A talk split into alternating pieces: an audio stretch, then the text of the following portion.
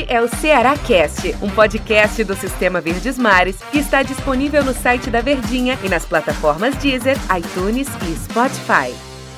Olá, amigo ligado no Cearacast. Bom dia, boa tarde, boa noite, boa madrugada para você que nos acompanha, seja em qualquer horário que for, aqui nos podcasts da Verdinha. E nós estamos aqui hoje no Cearacast para repercutir o empate de ontem pela vigésima rodada do Campeonato Brasileiro 2020. Zero Ceará, zero para o esporte. A gente estava na transmissão, a gente está aqui com a equipe da transmissão de ontem lá na Verdinha. Eu estava na transmissão, o Tom Alexandrino estava comentando e o Del Luiz nas reportagens. Um jogo em que o Ceará teve o domínio da bola, atacou o adversário, mas o último passe, a última finalização ao gol, o Ceará pecou bastante na partida e por isso que esse resultado foi de igualdade, né? Zero para o Ceará, zero para o esporte. Começar aqui pelo Tom Alexandrino. E aí, Tom, tudo bem contigo? Tudo tranquilo? Nosso comentarista aqui do Sistema Vez Mares. Tudo bem, né, Denis, Del, ao torcedor que está nos ouvindo. Eu acho que o Ceará mostrou superioridade dentro de campo, né? Eu acho que o Ceará teve domínio os 90 minutos da partida. Não foi ameaçado pelo esporte em nenhum momento. O esporte, a toda hora, entregou o jogo para o Ceará. O esporte abdicou da partida não teve nenhum tipo de produção ofensiva. O Ceará foi pouco ameaçado, para não dizer nenhuma vez. Mas eu acho que faltou não apenas isso, né? Mas a questão da eficiência. Faltou a tradução das boas oportunidades. Das boas oportunidades, não, do domínio, né? Faltou a tradução do domínio em eficiência. Foi um Ceará que cercou muito a área do esporte. Foi um Ceará que teve muito a bola do jogo. Foi o Ceará que teve muito a posse, domínio, predomínio durante os 90 minutos, mas foi um Ceará que não conseguiu atacar com eficiência. Em quantos momentos nós ouvimos, vimos o Lampoli, goleiro do esporte, fazer uma grande defesa, de uma jogada bem articulada do Ceará? Foi um Ceará que, apesar do alto número de finalizações na partida, foi uma equipe ineficiente, foi uma equipe é, que não conseguiu trazer oferecer perigo para o esporte para quem não assistiu o jogo e vai ver. Mais de 25 finalizações o Ceará teve na partida. Foram 26 ou foram 28 ao todo, se eu não me engano, contra 4 do esporte. Então a superioridade ela foi massacrante, mas a superioridade foi apenas de território. Não foi de atacar, não foi de ameaçar o adversário, não foi do esporte sair dentro de campo. Ufa, a gente sofreu, mas a gente empatou. O esporte só sofreu pelo fato de não conseguir atacar, de não ter a eficiência de criar jogadas. Mérito do sistema defensivo do Ceará muito bem postado, mas ao mesmo tempo, por outro lado, ofensivamente o Ceará foi muito abaixo. Del Luiz, e foi um Ceará bem modificado, né, para essa partida contra o time do esporte. O Guto Ferreira tinha que fazer isso, mas foi um time modificado e que não acabou não, não, não surtindo muito efeito na parte ofensiva, a gente fala assim, né? Se foi um massacre, como disse o nosso Tom Alexandrino, né? Foi um massacre sem vítimas, né? É, é verdade. Não aconteceu, né? O Ceará teve a possibilidade de conseguir um resultado positivo, massacrou o adversário, mas não conseguiu ser letal, como sempre diz Ricardinho em suas entrevistas. Teve mudanças sim é, no time do Ceará, o Samuel Xavier voltou ao lateral direito, Felipe Bachola que foi escolhido o craque dos craques aí pelo Tom Alexandrino, por mim, por você, pelo professor Luiz Eduardo na jornada da Verdinha. É mais uma opção que o Guto ganha aí, né? Que ele não vai ter o Vina pro jogo da quarta-feira contra o Palmeiras. É uma, uma situação boa que ele tem para esse jogo pela Copa do Brasil. Tem o, a, a questão do Saulo que jogou hoje uma boa parte do jogo, né? O Kleber mais uma vez esteve em campo, não vai poder jogar pela Copa do Brasil. Ele descansou bem aí o Rafael Sobes e dentro daquilo que o Guto vai trabalhando no seu time, Denis, ele vai ganhando e vai observando algumas novas situações para a sequência do campeonato. O Ceará foi muito mudado sim, o Klaus voltou, o Brock está fora devido à questão do Covid-19, o Vina também devido ao Covid-19 mas pro próximo jogo ele já vai ter o Luiz Otávio à disposição, que deve formar a dupla de zaga com o Thiago Panhossá. Muitos problemas não, Pacheco também deu uma descansada também, tava numa batida muito forte o Bruno Pacheco, né? E aí pro próximo jogo esses jogadores estarão inteiros aí pro Guto utilizá-los, hein, Denis? É, e o Ceará que, que a gente falou do, o Del falou do Klaus aqui, gostei da partida do Klaus, fez um bom jogo.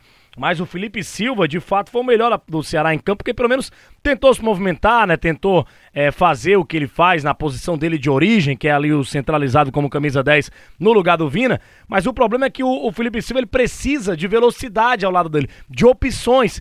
E durante o jogo, muitas vezes eu percebi o Felipe Silva jogando sozinho, Tom, para tentar jogadas sozinho com o time do Ceará. Ele precisava de apoio, um apoio que ele não teve no jogo inteiro e ficou difícil o futebol do Felipe Silva render dessa maneira, né? Foi carreira solo em campo, né? Já que ele é um 10, já que ele é um cérebro, já que ele precisa de dinâmica, não adianta ele ter a posse de bola, não adianta ele querer criar os espaços diante de um adversário que se fechou inteiro no seu sistema defensivo, né?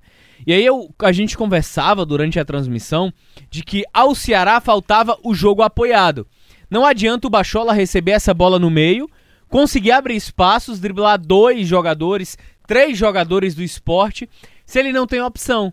Não teve a opção do Sobral, Sobral muito tímido pelos avanços no, no, no lado direito, errando passes, tomadas de decisão completamente equivocadas dentro do jogo, atrapalhou em alguns momentos o ataque promissor do Ceará.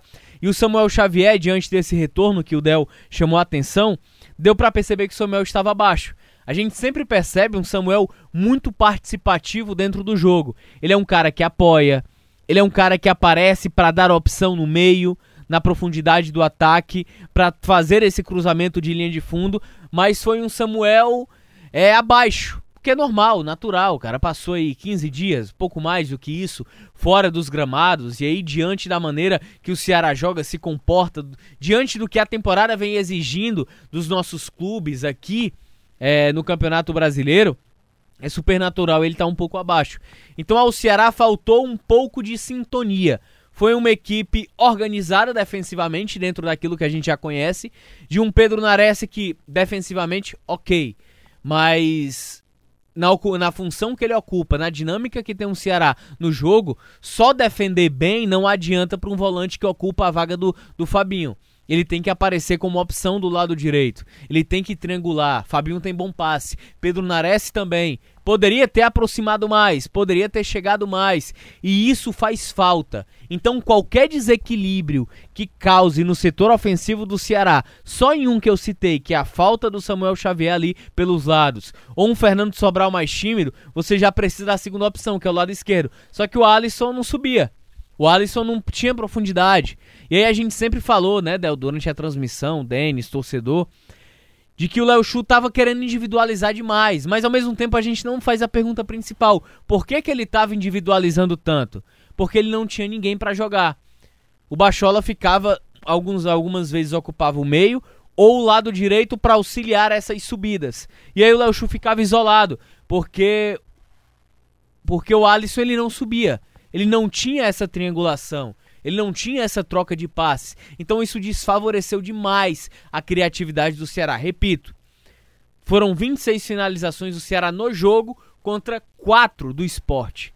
Mas o Ceará só teve de perigo mesmo uma bola no travessão do Saulo Mineiro no segundo tempo. Fora isso, foi uma equipe sem repertório. Foi uma equipe que não conseguiu dar dinâmica e oferecer resistência ao adversário. Uma pergunta para o Tom. Fala aí. O que comentou o jogo. Tom, o Ceará sentiu dificuldade em ter que atacar o time? Porque sempre De nos novo, jogos né? do Ceará, né? Sempre nos jogos do Ceará, ele sempre tem aquela ação reativa na partida. O Guto sempre fala sobre isso, né?